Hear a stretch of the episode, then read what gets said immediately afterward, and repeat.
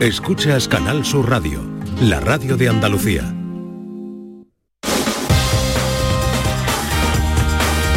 En Canal Sur Radio, gente de Andalucía, con Pepe La Rosa.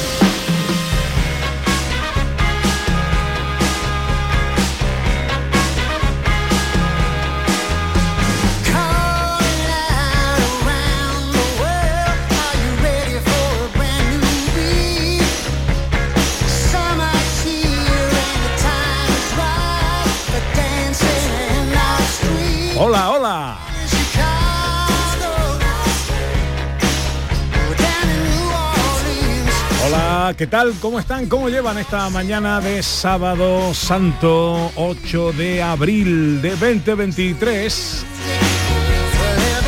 Ojalá en la compañía de sus amigos de la radio lo esté pasando bien la gente de Andalucía. Segunda hora de paseo, tiempo para el cine con José Luis Ordóñez. Tiempo para la historia y las escenas de Andalucía con Sandra Rodríguez y el cuadro de actores del programa. Tiempo para las cosas de John Julius.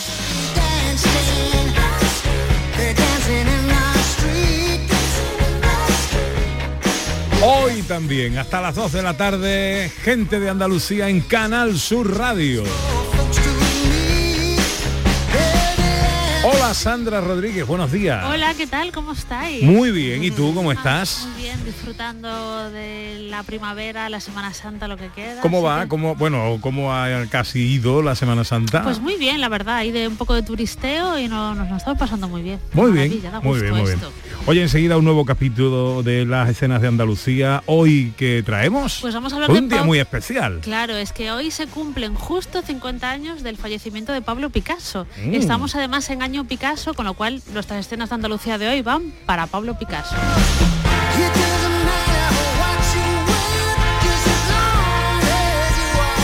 Hola José Luis Ordóñez, buenos días. Buenos días, ¿qué tal? ¿Cómo está usted? Pues estoy bien, estoy bien, estoy estoy haciendo un ciclo cinematográfico de Semana Santa, usted Ah, sabe, bueno. ¿no? Sí. Que es lo mismo que decir un ciclo Charlton Heston. Ah, bien, bien, bien. Eh, ¿Le ha gustado al señor Joy su primera Semana Santa? Pues yo creo que sí, porque todo lo que sea colorido y mucha Y gente, gente. y tal, la verdad es que se le ve muy sociable, ¿no? Sí, ¿no? Es muy curioso. Muy no se parece nada a los padres, ¿no? Se parece más a Sandra que a mí, porque ¿Cómo lo has llamado? ¿Eh? ¿Cómo lo has llamado al bebé? Roy, ¿no? Ah, vale, vale, que había escuchado yo mal. Nada, nada, Ajá. nada, bien, bien, bien, correcto, correcto. Bien, bien. hombre, es fácil de acordarse, Roy Ah, Orbison, Roy Orbison. Claro, efectivamente. Bueno, hola John Julius. ¿Qué pasa, bebé? ¿Cómo ¿Qué pasa? estás, hombre? Muy bien, muy bien. A mí me gusta la música que has elegido para empezar el programa. ¿Te gusta Phil Collins? Claro, bailando en la calle. Ahí, ahí estamos. Chicago, Nueva Orleans, sí. Hay mucha gente bailando en la calle o, o muchos pasos bailando en la calle. ¿Qué tal la. Semana Santa? Bien, a mí Sí. me encanta mucho el, el espíritu de, de la fiesta.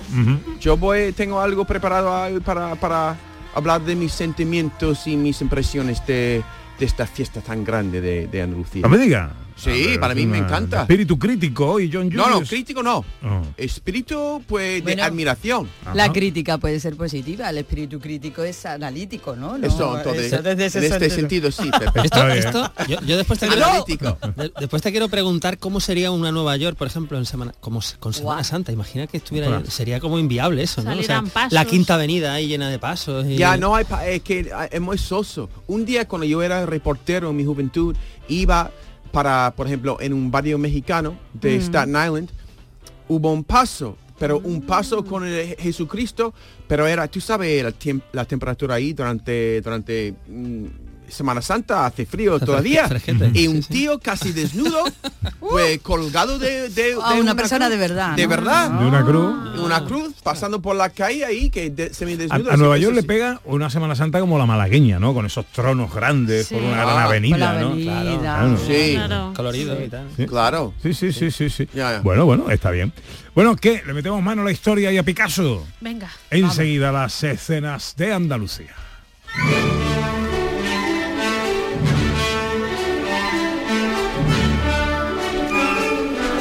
Producciones radioteatrales Gente de Andalucía presenta Escenas de Andalucía. Una recreación radiofónica de los episodios de la historia de Andalucía. Con el cuadro de actores de Gente de Andalucía. Escenas de Andalucía. Hoy, capítulo 105, la exposición.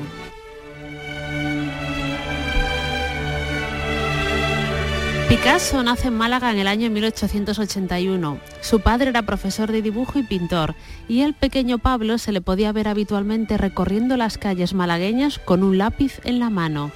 Este niño, José, ¿Qué pasa con el niño?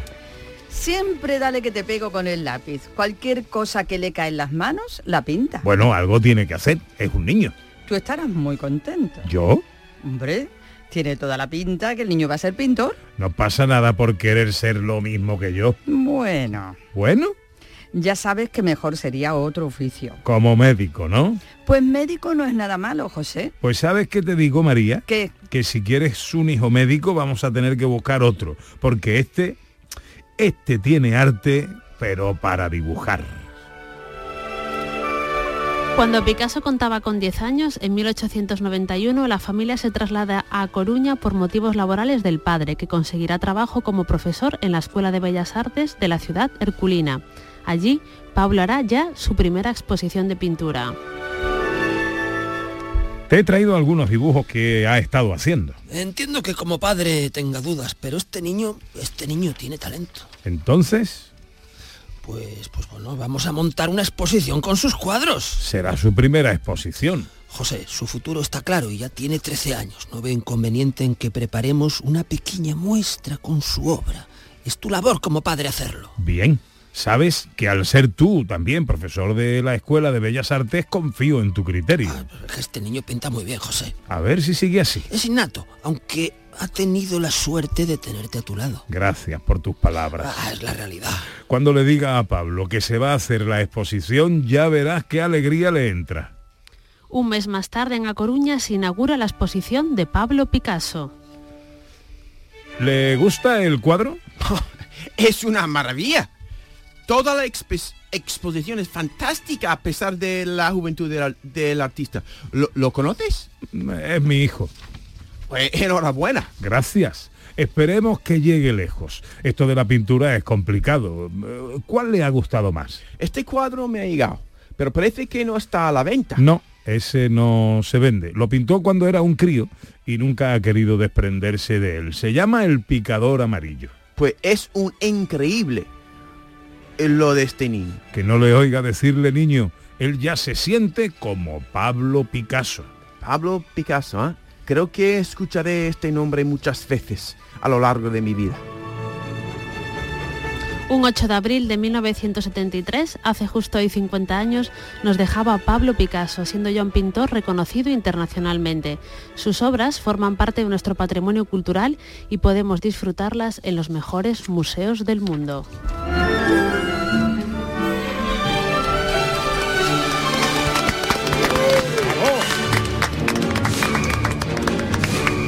Pablo Diego José Francisco de Paula Juan Nepomuceno María de los Remedios, Cipriano de la Santísima Trinidad, Mártir, Patricio, Clito, Ruiz y Picasso. Madre mía. Sí, es que yo como madre no me pude decidir, ¿sabes? Qué Por el nombre, responsabilidad. yo a ponerle de todo. Pero ¿Eso es imagina? Qué responsabilidad tanto nombre. Pablo Picasso es muy bonito, pero imaginaros Nepomuceno, Picasso, sería raro, raro. Igual así no hubiera pintado también. No, ¿eh? no, igual no se hubiera hecho ahí un genio de la pintura. Así que hoy se cumplen 50 años de la muerte de Sí, Picasso. en el año 73, hace ya un montón de tiempo, nos deja Pablo Picasso y bueno, es uno de los artistas mundiales más, más importantes, ¿no? Sus obras están entre las, las que se han vendido en ventas privadas, son de las más coti- cotizadas que hay a día de hoy. Se pagaron millones de euros por, por alguno de sus cuadros y claro, los mejores museos del mundo también codician, albergan sus obras, ¿no? El Guernica de Picasso, Las señoritas de Aviñón, son cuadros fantásticos que cualquier experto en historia del arte se las ha tenido que saber de arriba a abajo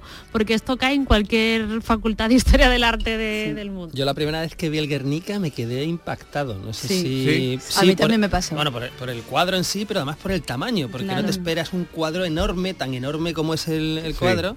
Es lo, lo opuesto a la Mona Lisa, ¿no? Que es como un cuadro muy pequeñito. muy Ya, ya. pequeñito. Sí. Pero esto es, ostras, es una cosa. Y sobrecogedora. además- Sí, sí. Yo puedo contar una barbaridad. Sí, hombre, Puedes sí. contarla. Estamos acostumbrados. Sábado Santo. Sábado Santo. Cuando yo era chiquitito en el colegio teníamos un profesor de, de dibujo que era estaba medio chalado. Eh, el una- majarón perdido. eh. Era un tío, un, un cachondo mental. Y, mm, y un día eh, eh, estaban, estábamos dando lo que eran los eh, los collages, ¿no? La- la- Las Mm. mezclas de cosas y tal, no sé cuál. Y entonces eh, nos encargó un trabajo para hacer en casa. Y, y yo, como siempre que me encargaba un trabajo, se me hacía tarde, no lo... Y entonces eh, vi el, Picasso, que yo no sabía lo que era, el Guernica, yo no sabía lo que era, digo, pues esto se parece mucho a un collage.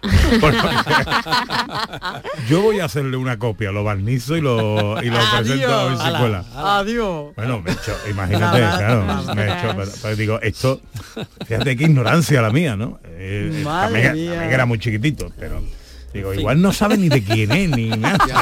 Y tú diciendo, el toro representa. Claro, es que parece un collage aquí raro, tal. Aquí, esto yo lo barnizo y lo presento. Que no está feo. Ese fue como lo del Lazarillo de Torme, ¿no? Eso fue como lo del Lazarillo de Tormes. Que también. no se acordaba de quién lo había escrito. Sí, sí, cuando me tocó hacer el comentario de texto, eh, salí a la pizarra, a la palestra y digo, bueno, a mí me ha tocado leer el Lazarillo de Tormes, cuenta la historia de un pequeño chaval que sirve de guía, y, pero que es un poco travieso. tal. El autor no me preguntéis porque no sé. No he conseguido saber cuál era. En el libro, en la edición que yo tengo, no aparece el autor. ¿Y qué dijo el profesor cuando pues entregaste? Matrícula, de honor. Los profesores ya me daban por imposible porque... Sí, Sí, pero el del collage, ¿qué te dijo? No, no, me echó de clase, me echó, vete de aquí, vete, me, me dio una patada y me echó. Bueno, venga, que nos vamos al cine, venga. Pour a spoonful of sugar Tiempo para el cine, repasar las carteleras y hablar un poquito del eh, el séptimo arte. ¿Qué nos cuenta el Pues director? tengo varias cosas, hablaros de las películas que se han estrenado y que, que estamos ahora, que podemos ver en cartel, pero me gustaría preguntaros una cosa, Ah. me gustaría preguntaros una... una... Le da un rodillazo a la pata de la mesa Ah, y duele. creí que se te había ocurrido algo. Yo, yo yo, yo me he callado, digo, igual es que es un chiste que No, no. quiere colar aquí en medio. Que ¿eh? iba a decir, ah, quiero decir director y Que ahora me que dé se ha en pegado. paz, don Luis, que haga tu trabajo y ya Es está. verdad, Que sí, se ha pegado un No, quería preguntaros porque, porque claro, en esta sensa, para mí Semana Santa siempre ha sido una época para ir al cine también, ¿no? Entonces tengo curiosidad por saber, si hacéis los deberes, quiero saber cuál es la última película que habéis visto Uy, en a el mí- cine. A mí me vas a echar como A el ver. profe, como el profe a Pepe. A ver, Ana Me Carvajal. ¿cuál es la última película Mira, que pero creo visto que la el cine? última que fui a ver fue la de Licorice Pizza o Pizza Ah, Licorice. la Esa de fue, creo que fue la, la última. Pero ya hace unos meses, sí. Bueno, bueno, Porque pero llevo unos bien, meses sin ir. pero está bien, Pero está es bien. ¿eh? El- Sí, no había magnífica. mucha gente en el... Es una película rarita, que igual a Pepe da Rosa Es no, rarita. no le No, gusta No, mucho. pero- no, eso no me gusta a mí. Pero- No, pero es que no la has visto. Ah, no, pero no, no. Bueno, Ya, sí, yo creo que no. no más, que por el título, gustar. nada más que por el título ya te digo que no. Pero la pizza de. ¿en serio? ¿Y Pepe da Rosa qué ha visto? La, la última que vi la vi con mi mujer en Lepe, en el cine de Lepe. Ya sabéis que yo he fijado residencia en Isla Cristina, Huelva, paraíso natural. Eh, y ahí hay un cine magnífico, pero no me acuerdo qué película era. Era, era Le una hizo de- mucha mella. No, no, vamos a ver. El, el tío este. La deja marcado. El tío este es fuerte, la roca. La Roca. La Roca. Sí. Ah, Black Adam. Black Ah, Adam, es, Black que Adam. es correcto. ¿Y esa. qué tal Black Adam? Me, me gustó, me gustó. A mi mujer no le gustó tanto. Ah. A mí me gusta el cine para que me transporte a un- entretenimiento. a- entretenimiento, eh, que no me haga pensar mucho, que me meta en una nave espacial o que se dé muchos puñetazos, ¿sabes? Muchos coches dando Bueno, vueltas. y, y ya sé Sí. por qué te ha gustado la película, claro, porque sale tu James Bond favorito. No, no sale ahí tu James Bond favorito. Es cierto, cierto. claro. Menos mal que se lo ha recordado. Se lo no se lo había olvidado también. Sí, sí, sí. Pierce Brosnan, ¿no? Que tiene Bueno, mi James Bond favorito es Bueno, Sean Connery. claro, después ¿no? de- De los después, contemporáneos. eh, Pierce Los Brosnan. A mí el Y, Pierce y también. la el que película está bien, está entretenida, es una película ¿Visteis eh, entretenida. la escena post créditos? Porque Sí. mucha gente se fue del cine. y Sí, se tío, es que es- esas cosas son las que luego en la tele no se ven. No, porque cortan ahí la tijera. Porque es algo que ocurre Y está muy bien porque estábamos en el cine, bueno, creo que lo comenté el día que, que, eh, que la vi. En el cine estábamos mi mujer y yo y una pareja más, nada más. El Ah, cine estaba guay. vacío, Bueno. vacío. Sí. Eh, pero los cuatro coincidimos en esperar hasta el final de los créditos Sí. para irnos. Y al final de los créditos pues hay una sorpresita. Lo guardada. podemos decir, ¿no? Ya, Sí. a 8 de abril. Hombre, al final sale Superman, ¿no? Superman, Henry Cavill, el actor que ha interpretado a Superman. Y bueno, parece que promete algo para el futuro, algo que ya no va a suceder, porque ahora hay un nuevo jefe de DC y las películas de DC van a tomar un rumbo diferente. Oh, qué pena. Ya no va a repetir La Roca como Black Adam, ni Henry Cavill va a repetir como Superman, pero queda bien en esa película, ¿no? Es Sí, como un sí, sí, guiñito de lo que podría haber sido pues otra, otra historia. Oye, Sandra y John no han dicho la última película que han visto en el cine. Pues yo he visto Top Gun. Ah, Maverick. con mi Maverick. Top Gun Maverick con mi hijo y me gustó porque empieza igual que el primer película Igual, empieza igual. entonces me entra una nostalgia porque los ¿Tú la primera la colores- viste el cine? La primera la claro que sí Claro, Eh, claro. incluso he hecho, he hecho mucho de menos Pepe estaba diciendo que cada vez que voy al cine es vacío yo nunca está en un cine llena de gente ¿No? he hecho mucho de menos esta experiencia de compartir la alegría o, o- o el, el suspense Eso es maravilloso. Cuando pero- vas a un cine lleno, ya ya ya La última película que yo vi con el cine lleno, pero lleno a rebosar, abarrotado, fue Ocho apellidos vascos. Sí Ah, yo- yo, yo- creo que también la sesión que fue estaba llena. No, pues yo la de Downtown Abbey, la, de la última, Sí. esa está para cine lleno, Pues lleno, lleno, es lleno. magnífica, la que están rodando la película. Sí, Esa sí. es maravillosa esa peli. ¿Cuál es la última que habéis visto vosotros? Pues yo no me acuerdo, pero yo creo, porque no vamos juntos al cine últimamente. ahí, ¿sabes? Que No nos hemos peleado, No nos pero hemos- es por, por Pero dejar al yo no me acuerdo cuál fue mi última película, no sé si fue Top Gun o algo así. No, yo creo que vi alguna posterior, pero, Pero la que tú, recuerdo... ¿Tú sola te vas a Top Gun también? Sí, también. Aunque no te... No, no, no. La, última, la última que yo recuerdo que vimos juntos todavía en un cine absolutamente lleno Sí. y maravilloso porque en donde hay que aplaudir la gente 500 personas aplaudiendo 500 personas gritando fue eh, Los Vengadores Endgame la segunda de Los Vengadores Ah. la última de Robert Downey Jr. Sí. eh, buah, una película divertidísima es puro entretenimiento lo que le gusta Sí. a Pepe da Rosa tres horas que pasan como si fuera hora y cuarto y, y en el tramo final pasa algo súper chulo de manera continua que es como un aplauso de es como que te eleva, ¿no? O sea, un cine lleno aplaudiendo te eleva y, y la película al final eh, maravillosa, ¿no? O sea, a lo mejor en casa te gusta mucho, pero verla en un cine con 500 personas aplaudiendo y comentando y riendo y tal al mismo tiempo. Lo que pasa no con estas precio. películas de Avengers es que necesita ver toda la, la serie para Bueno, entenderlo bien. Como, ¿sabe? Yo pierdo muchos chistes porque no refiere a una película al principio. Claro. No, de todas formas yo creo que eh, Los Vengadores, si ves las de Los Vengadores, Sí. eh, sin verte Iron Man o tal, más o menos se puede seguir. Te pierdes algún guiño, claro, te Sí. pierdes algún guiño y tal, pero lo fundamental se, se disfruta. Se Hablando de momentos emocionantes en el cine, eh, yo recuerdo uno, hace ya algunos años, porque era la película de, eh, no sé si es- se llama El primer caballero, la de Richard Gere. Sí, Sí, Sean ¿vale? Connery. Claro. Sí, sí. que al final de la película, esto no se lo espera nadie, no lo sabe nadie, porque está escondido, eh, cuando ya termina la película y se va a casar con Lady Marian y, y esta historia, eh, y, y dice dice el, el- el sacerdote, ¿no? Eh, eh, si alguien tiene que decir, o estáis casados, no sé qué, y una voz en off dice, un momento, yo tengo algo No, no, que pero decir". no es el primer caballero, si no me equivoco, es Robin Hood. Robin Hood. La de Kevin Costner, que son Kevin Costner y tal, y tiene un cameo Sean Connery al final, ¿puede ser esa? Sí, sí, esa, esa. Esa, esa. es, esa es Esa, la que hace de Rey Arturo. de- Y el malo de esta además era el de la jungla de cristal. ¿No era Sí, la correcto? Que es un malo muy divertido también, muy pasado, pero muy loco. Correcto. Y aparece ahí Sí, sí, Sean Connery. es una sorpresa total, porque eso yo creo que no lo sabía casi nadie. Los sí, pelos sí, de sí. punta ahí en el. Bueno, estamos aquí como si estuviéramos tomando café en una Sí, terraza. claro. Hombre, poco bien que estamos. Vamos a trabajar un poquito, ¿no? Venga, vamos al cine.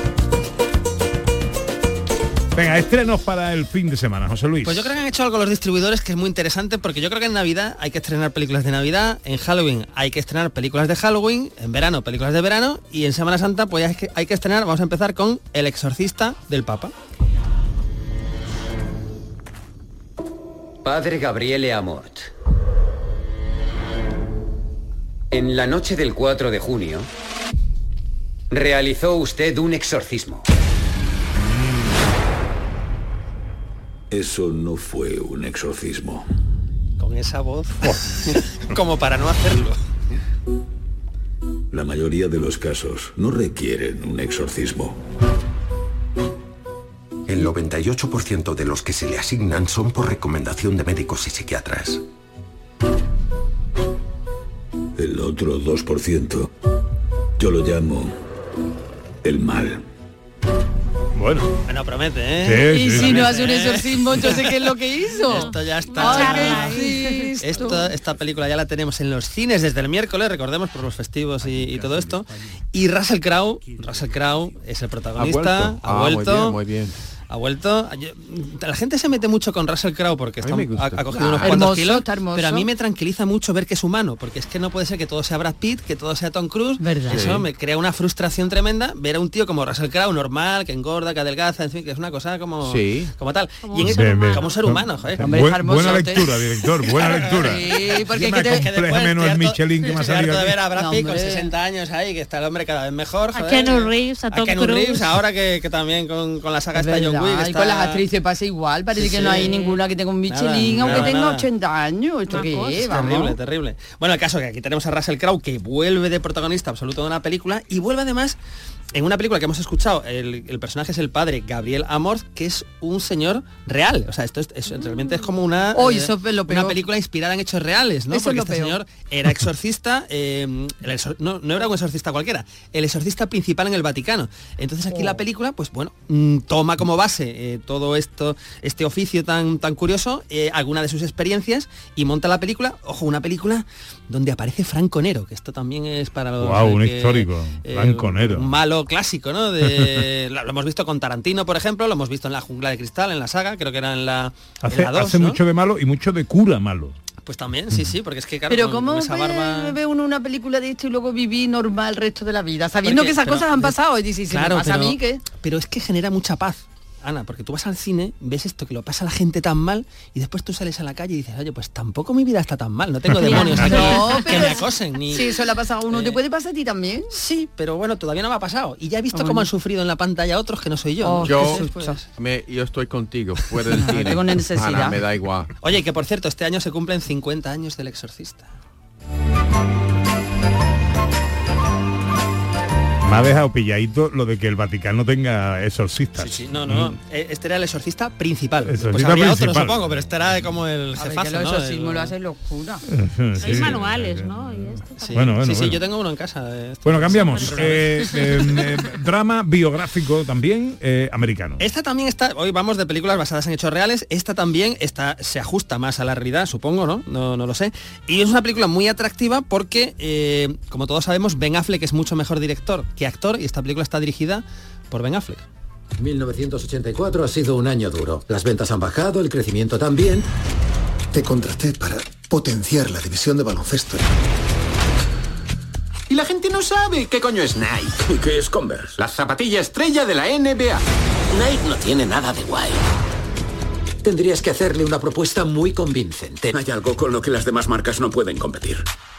Nuestra La división película se llama Air. Sí, ¿por qué? Pues porque nos va a contar eh, todo el proceso que lleva a Nike, a la marca Nike de zapatillas, a confiar en un rookie como Michael Jordan cuando es todavía un rookie y no es un profesional de la NBA para que vista su marca de zapatillas. Todos sabemos cómo acaba la historia, que hace historia, es historia de bueno pues Total. las Air Jordan, ¿no? Eh, Magic Jordan. ¿Quién no ha escuchado Air Jordan, no? La- las zapatillas Air estas. Jordan. Y, No, y era bueno, Magic Johnson. Era Magic, Ma- Magic Johnson, esto es Air Jordan. No le hemos dado cuenta pero, pero bueno, lo interesante es que está dirigida por Ben Affleck, vuelve el dúo de actores Matt Damon y Ben Affleck y se rodea de unos secundarios como Vio- Violeta Davis, Chris Messina, Chris Tucker o Jason Bateman que hemos visto, por ejemplo, en la serie de, de Ozark en Netflix, que está, que está muy bien. Entonces, bueno, es una peli yo creo que muy interesante porque está basada en hechos reales y porque ya digo, Ben Affleck como director de cine, pues tiene películas magníficas como la de Argo, ¿no? Si os acordáis. Mm. El otro día la vi, por cierto. Estaba bastante bien esa Sí, peli. sí, está muy bien, está sí, muy sí, bien. sí. Bueno, pues de un drama biográfico norteamericano a una comedia española. Pues vámonos, después del terror y después del drama biográfico, vámonos a una comedia española que se llama De Caperucita a Loba. Una loba no es más que una caperucita que ha aprendido a reírse de sí misma. Yo siempre he dicho que no soy de los que se enamoran. Por eso me da tanta vergüenza reconocer que he caído como un tonto. Pero si yo también. Pues menos mal que nos hemos enamorado los dos a la vez. Así podemos dejar de vernos sin que nadie sufra. ¿Dejar de vernos?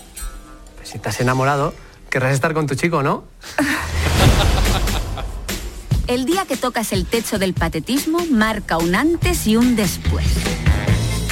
Decidme si no es el colmo ir a la farmacia por antidepresivos y encontrarte a tu ex comprando condones. A los antidepresivos le invito yo. Ese, ese era Santiago Segura, ¿habéis escuchado? no? Sí, sí, sí, sí.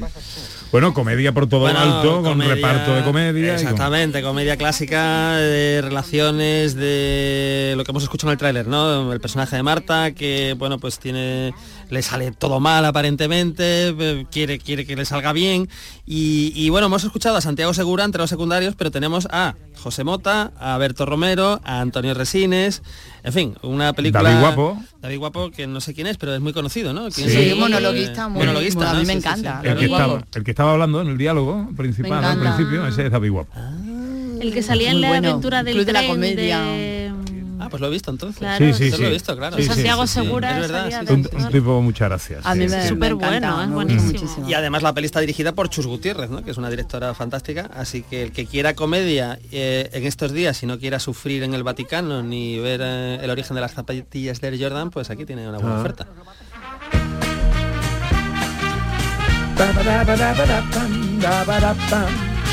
Bueno, repasando la cartelera, los estrenos para esta semana, esta semana santa, eh, con José Luis Ordóñez, nuestro director. Un estreno más, animación. Pues nos faltaba el estreno para los más pequeños, para los más pequeños o para los nostálgicos de- del videojuego, porque se estrena, o se estrenó el pasado miércoles Super Mario Bros. la película.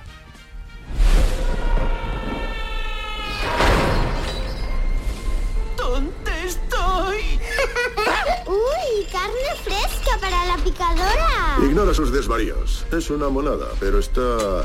Tiene que haber una forma de escapar. No hay escapatoria. La única esperanza es el dulce alivio de la muerte. Pues vaya con el destellito.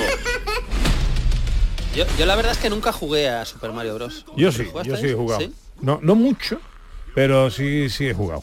Bueno, alguna partidita que otra ha caído. ¿eh? Es un clásico. Yo con mi hijo, sí.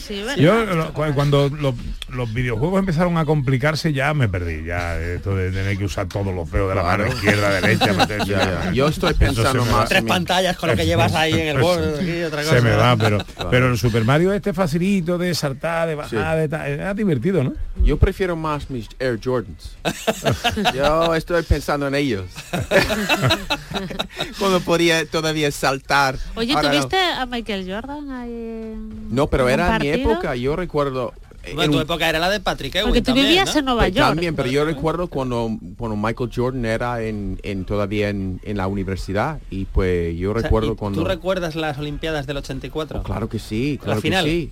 Donde Ya, ya. Estados Unidos se enfrenta a España. A España. Sí, sí, sí. España ya. con Corbalán, Romay, Sí. Iturriaga, Sí. eh, eh, es eh, verdad. Sí, eh, ¿qué más? eh, Epi, Epi estaría, Epi, supongo. Fernando eh, Martín. Fernando Martín, claro, Ya, ya. sí, sí. Y que era, yo creo que una de las mejores Una de las selecciones mejores españolas selecciones, de la historia, Sí. pero llegaron Claro, estos. pero es que estaba en esa selección, estaba Jordan y había otros cuantos Sí, que sí. después pasaron a profesionales. Era creo vamos, que la última de, de, de- no eran profesionales todavía. Todavía no eran, no eran profesionales, pero Sí, yo creo que ya un al año los dos años. Claro, sí, sí, era un talento enorme. bestial, sí. De aquellas John Julius no se imaginaba que iba a acabar en España viviendo. No, que- en que el va, 84 que va. decía, ahora contra España, Que contra va. España. Ya, ya. Yo me acuerdo que me levanté a las 5 o a las 4 de la mañana para ver la final. Digo, a ver si vamos a ganar y todo. Mm. No, pues nos quedamos Pero bueno, oye, me la- ganamos a Yugoslavia, creo, en, la, en las semifinales. Pues No, no, muy bien, ¿eh? fue un hito para el baloncesto Sí, sí, claro que español. sí. Hizo un campeonato Bestial, extraordinario bestial, eh, bestial, en la sí. selección Wow. española. Sí, sí. Pero eh, atención, atención, eh, todo el mundo de pie.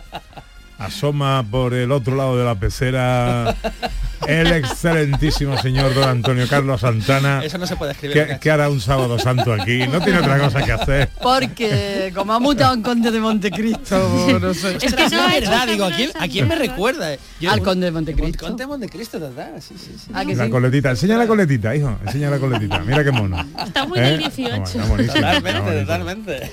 Bueno, oye, no me has hablado nada de la película. Bueno, Super Mario Bros. Y es que tampoco tampoco puedo decir mucho. Yo creo que los, más pequeños no deben ir a ver la de Russell Crowe, porque es de terror. La de él se van a aburrir porque es un drama así biográfico. La de Capricita Lobas es de chistes de adultos, de relaciones. Yo creo que los más pequeños en esta Semana Santa tienen que, tienen que ir a ver Super Mario Bros. la película.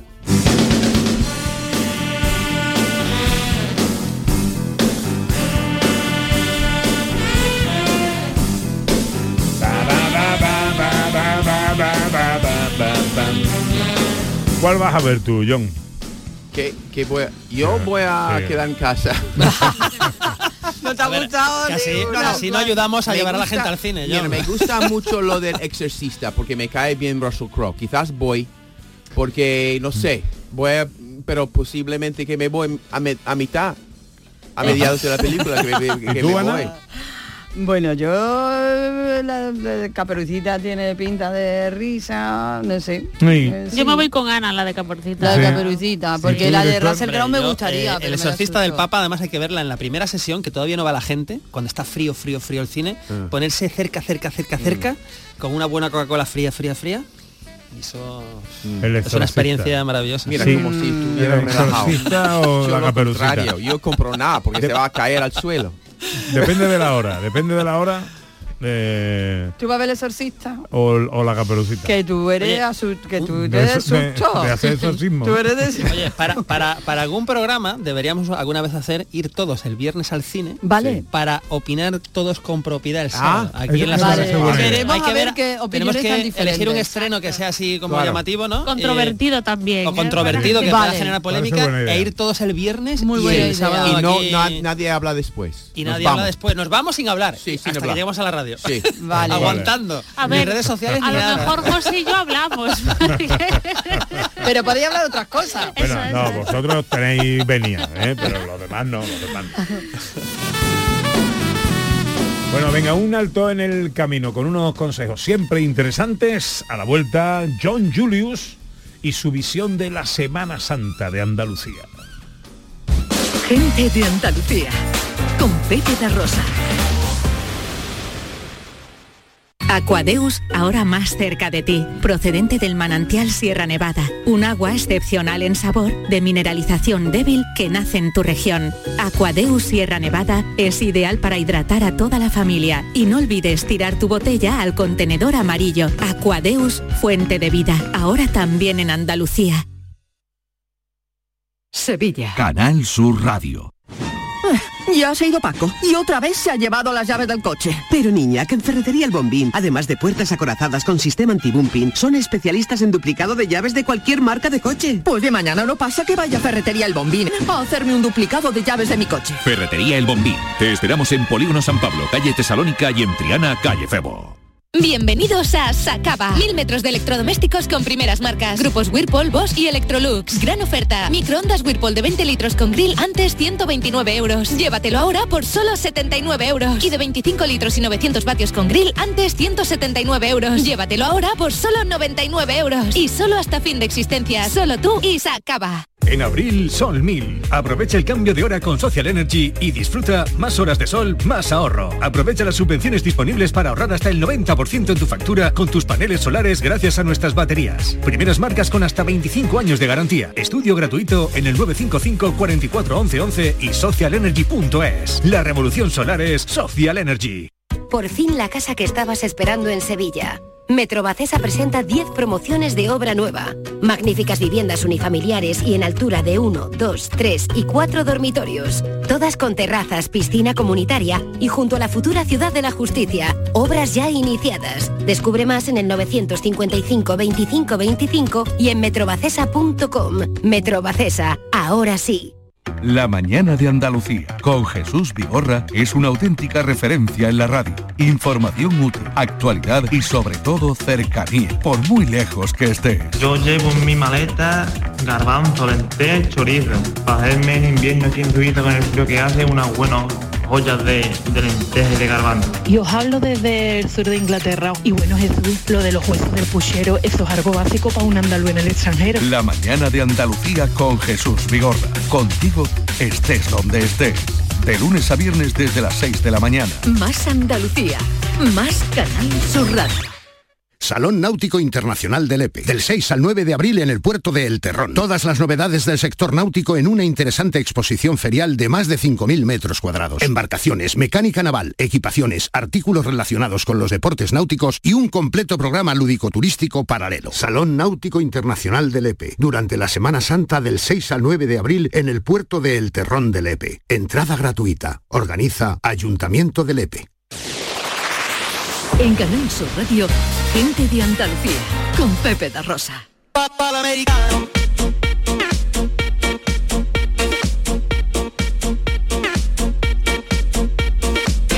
Bueno, querido John Julius, eh, todo tuyo. Eh, ¿De qué Lo nos mío. quieres hablar? Mira, hoy es el 8 de abril, ¿vale? En Yes. 10 días, en 10 días sale a la venta mi libro. ¡Hombre! Sí, en inglés. En inglés de una Pepe no una lo editorial, va a poder leer. un editorial, ahí quizás puede aprender inglés leyendo mi libro. Eso sí. También. Pero bueno, Entonces, un reto. ya, es un reto difícil. Entonces yo, mira, el libro he cogido porque también publiqué un libro en 2014. Título del libro. El título es ¿Qué pinto yo aquí? Un neoyorquino en la ciudad de Nunca Jamás. Fue publicado por la editorial Confluencias en Almería. ¿Vale? Pero ah, he cogido algunas partes del libro y puesto en el nuevo, pero tengo que escribirlo distinta, distinto porque los lectores no son de aquí, tiene otro contexto. Pero quiero leer hoy el capítulo sobre em, Semana Santa. Ajá. ¿Vale? Y, eh, ¿Lo va a leer en inglés o lo va a leer en no, español? esto está en, en- en español. Ah, bien. Eso en español, no te preocupes, Pepe. ¿Vale? Lo vamos a entender. Yo es por los oyentes. Claro, no, no, no te preocupes. eh. Mira, un- se llama, eh, el título es Un converso al cristianismo sevillano. Soy yo, ¿vale? Prefiero la Semana Santa a la Feria de Abril. La feria es privada, excluyente, indígena. Cuando entro en las casetas me siento como un pez nadando en una jarra de rebujito.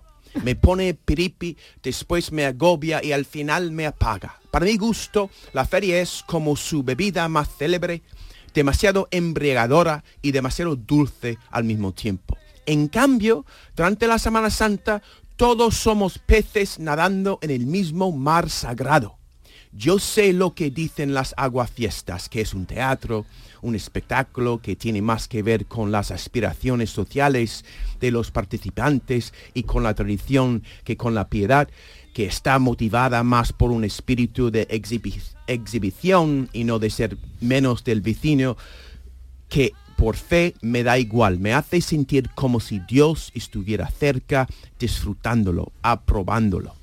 Estos siete días son los únicos en los que me importaría, no me importaría tener la tele puesta a todas horas en casa, sintonizada con Canal Sur, por supuesto. Durante una semana la, la la caja tonta se convierte en algo realmente decorativo y auditivamente edificante. Ojalá que los ubicuos Starbucks, McDonald's y Burger King de la campana no por- por- proporcionaran a veces un fondo tan feo. Mira, yo hablo peor que leo, que, que- que escribo. A pesar de mi ficción por esta fiesta, tengo que admitir que tardó en hacerme gracia la idea de tanto jaleo y juerga en una aparente conmemoración de las horas más duras, tristes y humildes de Jesucristo. La primera vez que vi a los centuriones de la Macarena entrar en la plaza de San Francisco, pensé en las películas del gran presupuesto de Hollywood en las que no escatiman los más mínimos gastos en recrear hasta el último detalle el look de otros siglos. Las vírgenes, incluso las de los pasos sobrios, eran todos una pasada de grandiosidad. Me dolía la cabeza al pensar en el dinero, esfuerzo y tiempo invertidos solo en montarlas, vestirlas y limpiarlas. El lujo como luto. A un católico norteamericano como yo, con tendencia a ser santurrón, le cuesta asimilarlo. Muchos americanos creyentes nos sentimos así de apesadumbrados a la hora de demostrar o de ver representadas nuestras creencias. Al ver la película tan brutal de Mel Gibson, La Pasión de Cristo, me saltaron las lágrimas como me imagino se le saltan a un cofrade por los cuatro costados viendo después de dos semanas, semanas santas lluviosas a la Virgen de su alma saliendo de su iglesia. Según la tradición más adjusta de mi país, todavía vivita y coleando, nos inculcan desde muy pequeños que no se puede llegar a ser nadie sin experimentar dolor en el intento. Quizás por eso los católicos estadounidenses y algunos evangélicos lúgu- lúgubres los, nos regodeamos tanto en el lado masoquista de nuestro credo. Los sevillanos tienen otra manera de glorificar estas horas más dolorosas de Jesucristo. Mi primer domingo de resurrección en Sevilla salí a la calle esperando la gran final. La mañana del domingo de resurrección es cuando arranca la fiesta de solo un día en mi país. Pero en Sevilla hubo solo un paso, muy temprano, y nada más durante el resto del día. De golpe me di cuenta de que se, ha- se había acabado la fiesta en el momento en el que, según los evangelios, se había acabado el dolor y sufrimiento de Jesucristo, como si todo el espectáculo fuera para evitar que la tristeza y la pena nos abrumaron. El historiador Antonio Domínguez Ortiz escribió acerca de los inmensos contrastes de la Sevilla de los años 20, poesía y suciedad, opulencia, miseria, turjurios y monumentos grandiosos. Sevilla era una casa de tócame roque en la que no comemos pero nos reímos la mar. Tal vez las tácticas que aprendieron los sevillanos para aguantar los años de escasez sobrevi- sobreviven en la manera de festejar la pasión de Cristo.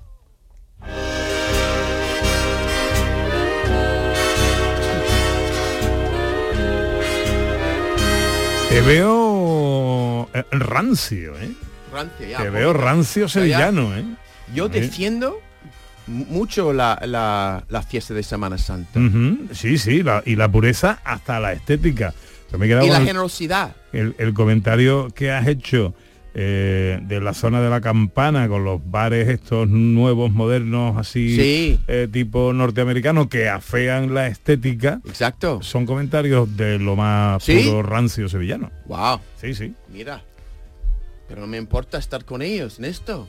Y también porque mire, es una fiesta muy generosa, y que es para todo el mundo, para guiris, para, para los más cofrades, para, para los turistas, que estas obras de arte te, te- que llevan en la calle, ¿no? Es que es muy bonito y, y él es, es el espíritu de cristianismo. Y mira, yo soy católico, pero no soy practicante, pero el espíritu de catolicismo sigue en mí. Y me gusta, por ejemplo, el lado bonito de- del cristianismo.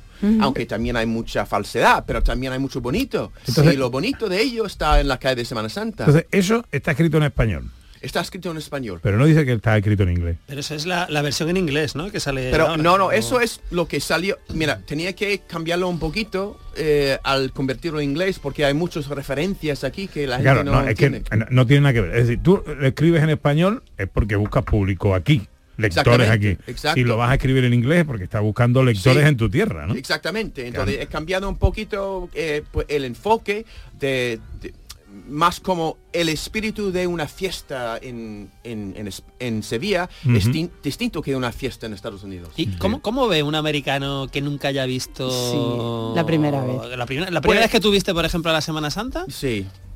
¿Qué- ¿Cómo te quedaste? La Ya, primera vez. yo sí. recuerdo el día que, que era pues entre al ver un paso moviéndose con música y girar para pues estar cara a la Virgen dentro de una iglesia con todas las velas y la gente, el silencio en la calle, tanta bulla y el silencio juntos, eso me, me llama, me llamaba mucho la atención. Entonces, es, esta adoración que es parte de mi familia, de mi, de, de mi, pues, De tu cultura, de ¿no? mi cultura estadounidense.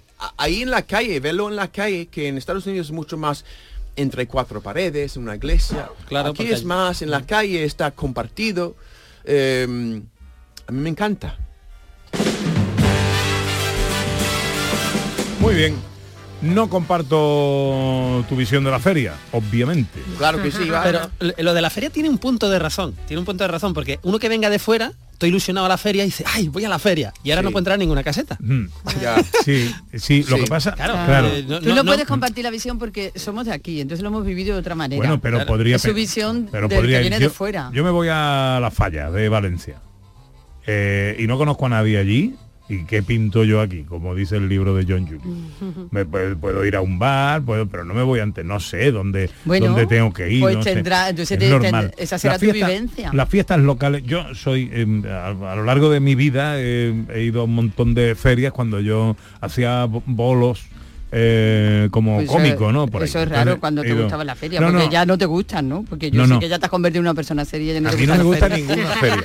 No me gusta ninguna feria. Me gusta la mía. Eh, eh, eh, digo esto con todo el respeto del mundo, quiero decir, las ferias son fiestas particulares, son fiestas locales.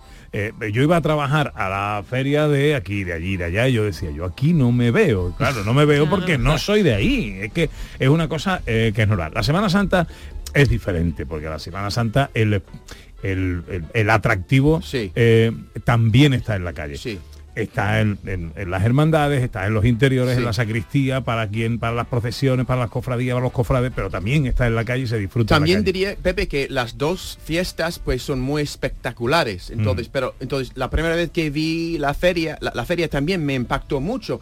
Igual que impacta a la gente Times Square, porque es tantas luces, pero eh, eh, es que eh, no puedes creer que esto Por, existe. por cierto, mm, no sé si puedo contar esto. Vamos a hacer el programa desde Times Square. no. No, no, por cierto, a propósito de la feria, no, de Times Square. Eh, no, sé si lo puedo, no sé si lo puedo contar, pero eh, haré, no, no haremos spoiler, pero sí cebo. Para la- el alumbrado de la próxima feria de abril, la inminente feria de Sevilla, eh, mm, Sabes que hay, hay- eh, este año se cumplen 50 años del traslado de la feria del centro del Prado a, a donde está a- actualmente en el recinto de los remedios. Y hay un espectáculo. eh, Y a lo mejor se venga gente conocida. muy original. Bueno, hasta ahí podemos leer. Eh, Pinta venga. bien, pinta, bien. Sí, sí, no, pinta muy bien. Ya contaremos más detalles. El cine a través de sus estrellas.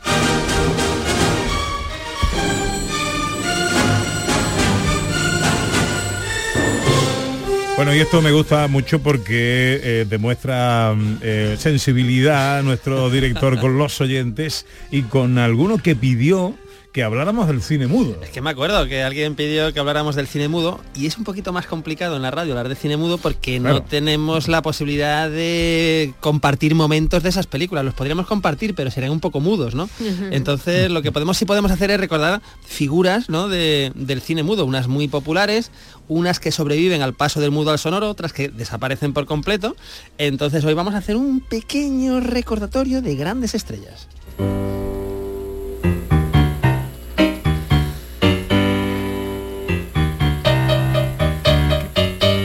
Que, las hay, que no se queda todo en Buster Keaton, Harold Lloyd y Charles Chaplin. Las hay, las hay. Pero bueno, vamos a empezar, por ejemplo, por, eh, por uno que a mí siempre yo creo que era mi favorito de pequeño, que era Harold Lloyd. No sé si de pequeño, hace años, Sí, eh, me teníais, tuvisteis ocasión de ver sus películas o sus cortos. Me Eh, yo tengo una duda entre Harold Lloyd y el y el otro, el eh, Buster Ba- Keaton. Buster Keaton, el que se colgaba del reloj. Harold y todo Lloyd. ese- ese Ese es es Harold Lloyd, y ese es un momento del hombre mosca, la película Hombre Mosca, que por cierto cumple 100 años, ¿eh?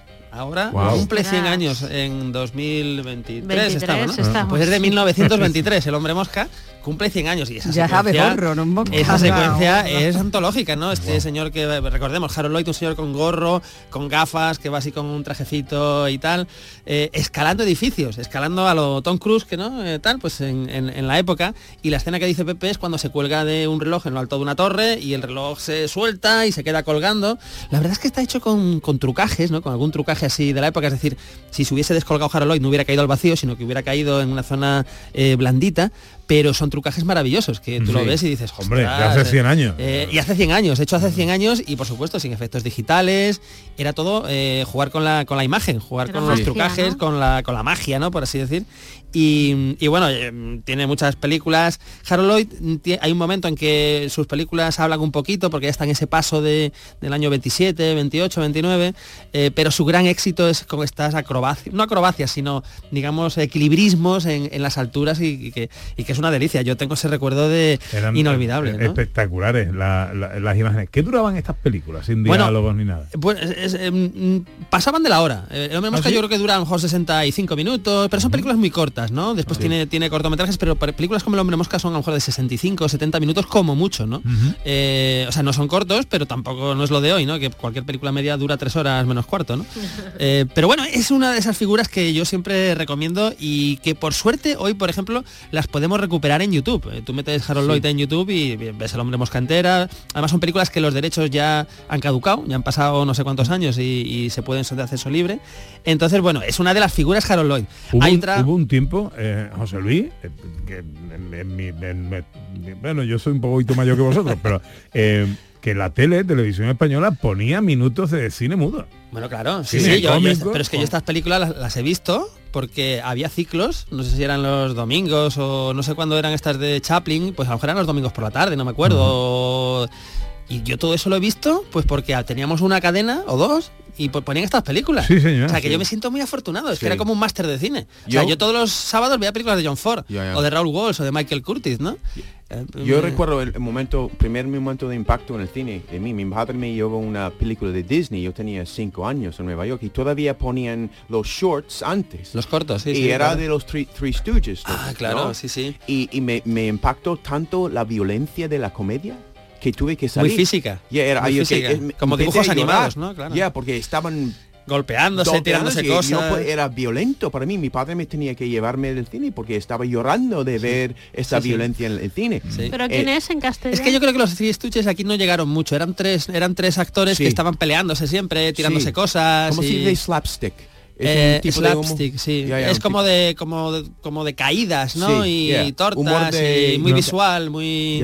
No me suena a mí de nada. Sí, eso. pero eso yo creo que no llegaron. El gordo y el flaco sí llegaron. El gordo Sí, y el flaco, sí, por ejemplo, sí, sí, sí, sí. Ya, tenían ya. aquí mucha, mucho éxito. De, vamos, de esa misma época. Y lo que decía es que cómo hacer, yo creo que muchos hicimos un máster de cine porque teníamos a nuestro alcance el mejor cine de la historia del cine, gratis, en casa, cada día. Había ciclos, ¿no? Continuamente Sí. hubo un ciclo de Chaplin, por ejemplo, donde yo vi todo, todo Chaplin.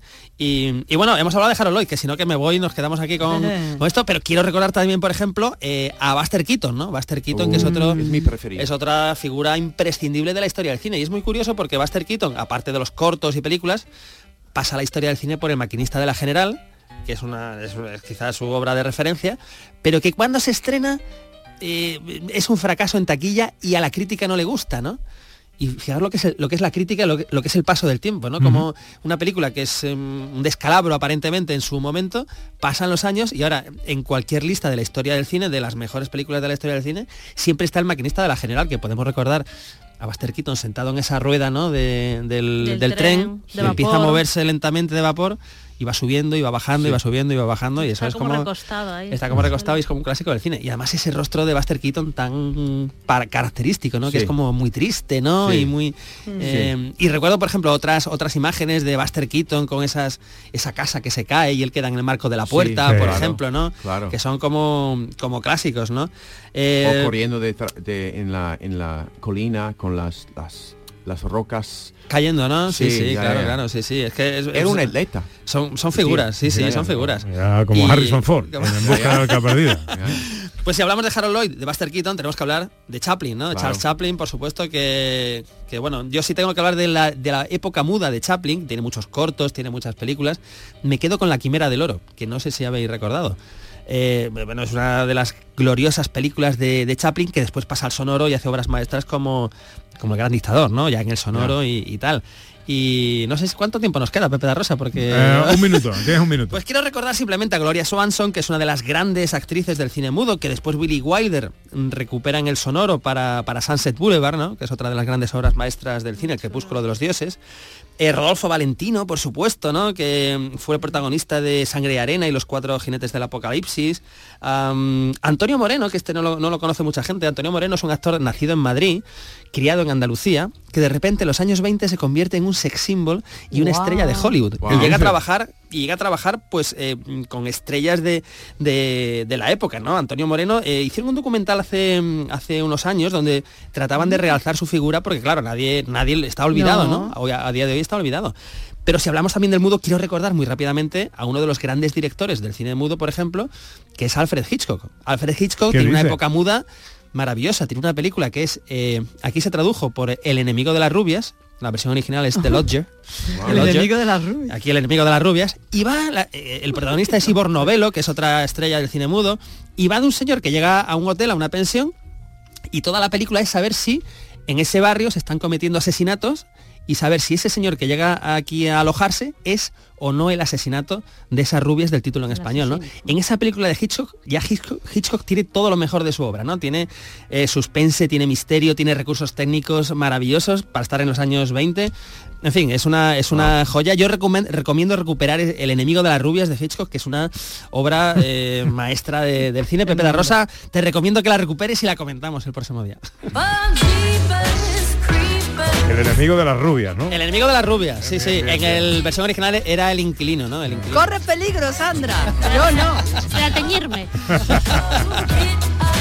Bueno, John, te vas a quedar un ratito, ¿no? Me voy a quedar. Bien, Sí, sí. bien, bien, bien, magnífico. Enseguida Quédate. nos vamos a ir de escapada. ¿A dónde, Sandra? Oye, pues vamos a un sitio muy bonito de Almería que se llama Bacares. Es precioso y tiene mucho patrimonio.